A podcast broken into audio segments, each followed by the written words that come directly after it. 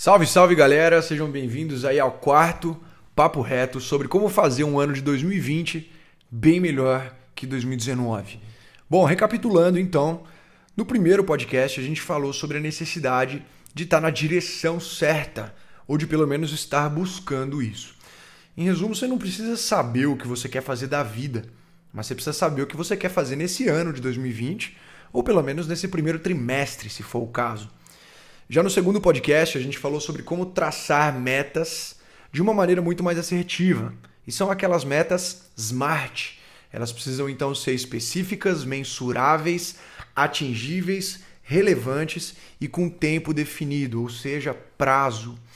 E no terceiro podcast e último, a gente falou sobre como que a gente consegue se manter no caminho dessas metas, que é desenhando os nossos próprios sistemas e não somente criando metas.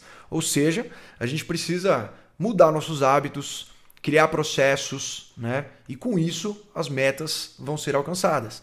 O que realmente diferencia quem faz promessas de ano novo que não se sustentam ao longo do ano das pessoas que realmente alcançam essas promessas é ter seus sistemas para alcançar as metas. Sistemas que diferenciam essas pessoas. E aí quando eu pergunto qual é o seu sistema, né? Qual é o seu processo? A resposta que a gente quer que você pense é, por exemplo, como que você vai se motivar quando acabar a sua motivação para fazer tal tarefa? Como que você vai evitar procrastinar? Como que você vai saber para que, que você precisa dizer não e como que você vai manter o foco nas suas metas? Tudo isso é traçar um sistema, é desenhar seus processos. E é isso que a gente faz intensamente no curso das ACs com todos os alunos. Então eu estou reforçando essa parte do último podcast porque é super importante e pouquíssimas pessoas falam sobre isso. Afinal de contas, é muito mais fácil soltar uns conselhos bonitinhos e empolgar a galera. Né? A gente chama isso de conselho de micro-ondas, aquele que você coloca no micro-ondas e um minutinho está pronto, resolveu a vida. Mas infelizmente não é assim que funciona. Bom, então vamos ao que interessa nesse podcast. Uma reflexão super importante principalmente agora que a gente ainda está fresco ainda nessas promessas de ano novo, né?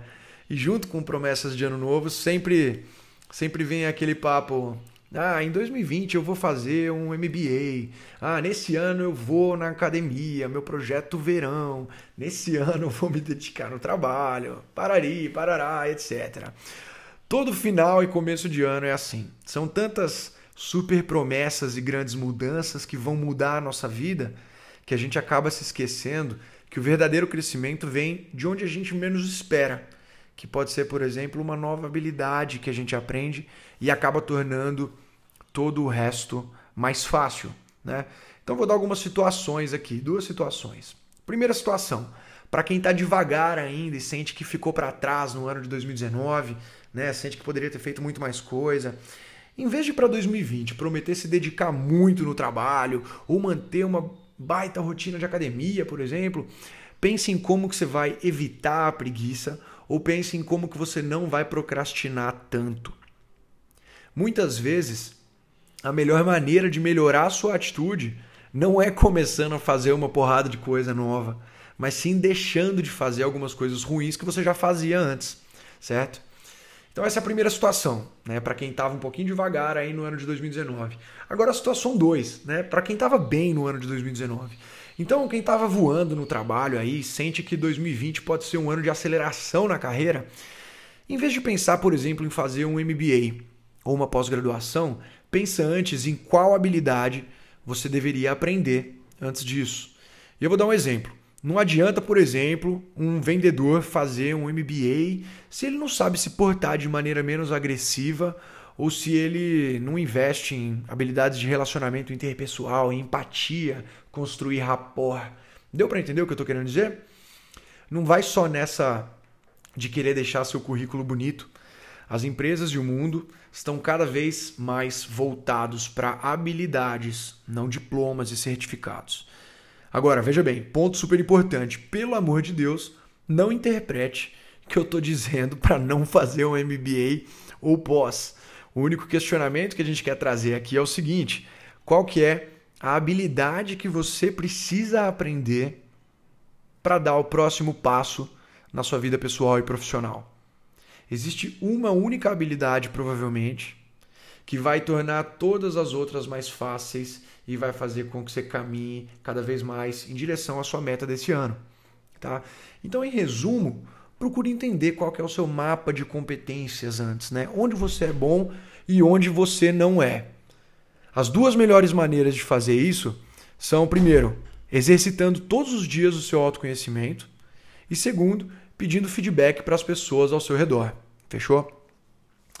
Então, em resumo, aquelas promessas de ano novo, elas são sim super legais, mas na maior parte das vezes elas são só empolgação que acaba desviando o nosso foco do que realmente a gente precisa melhorar.